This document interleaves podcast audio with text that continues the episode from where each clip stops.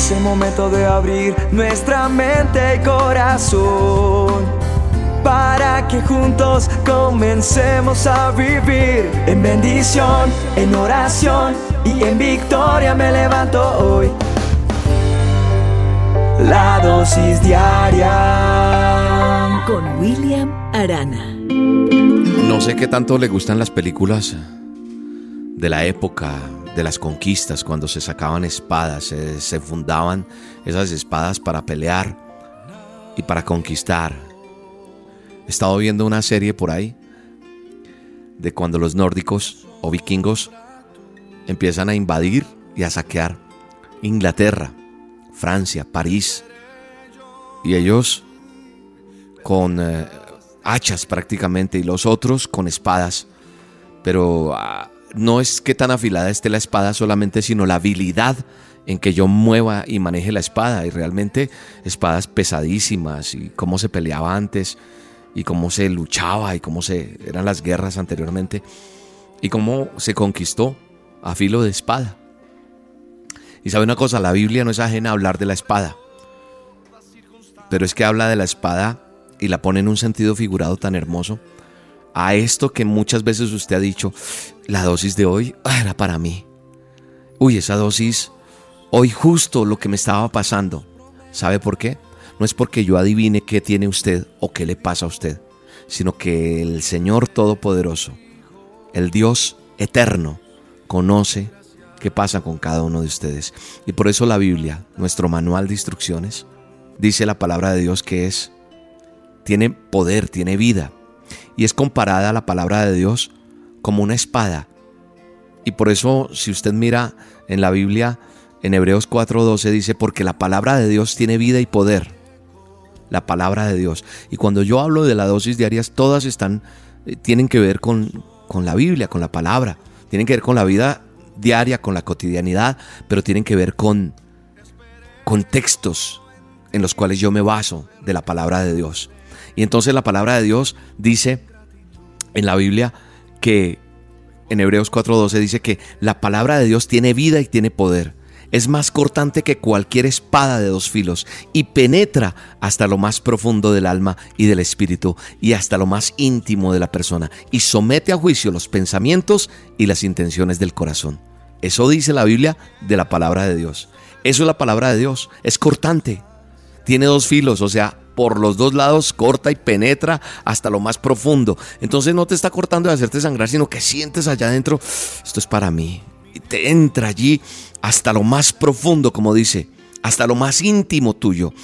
Y somete a juicio los pensamientos. Entonces te redarguye, te contricta, te somete y conoce las intenciones de tu corazón. Pero no soy yo, es el Espíritu Santo, es Dios a través de su poderosa y efectiva y viva y eficaz palabra. La gente, algunos dicen que leer la Biblia es locura, que eso no la entienden.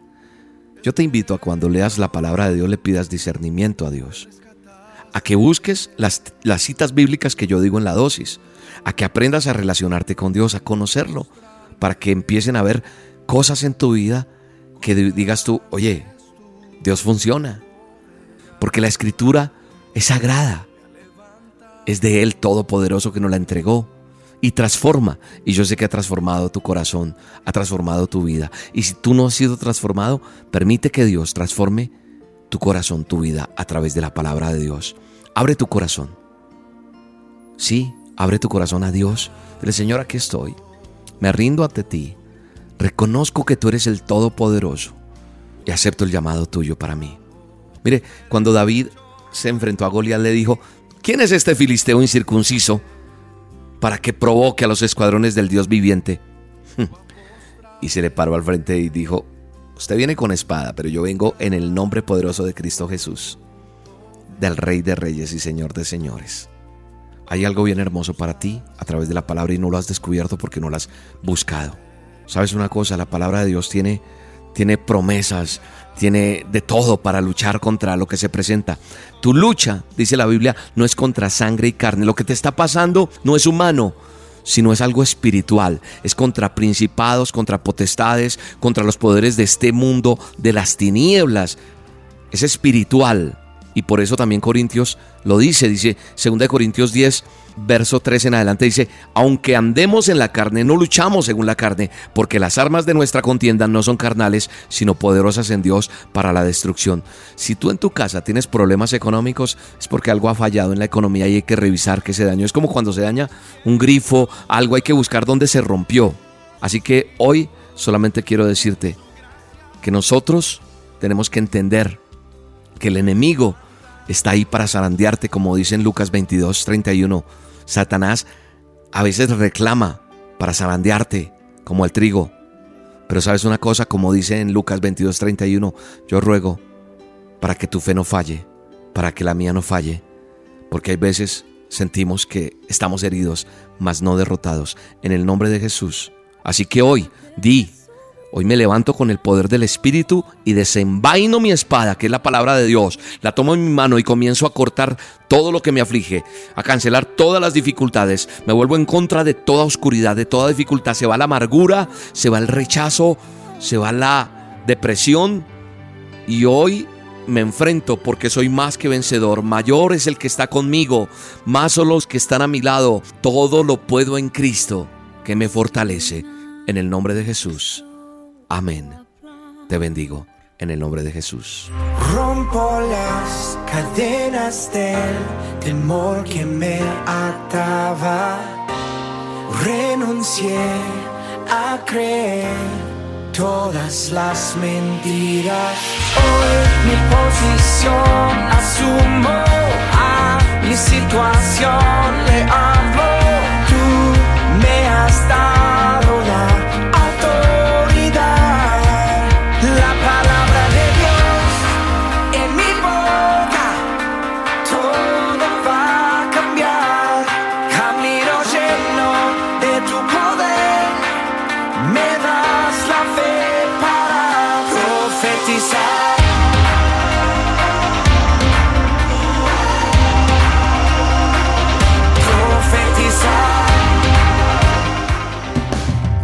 La dosis diaria con William Arana, tu alimento para el alma.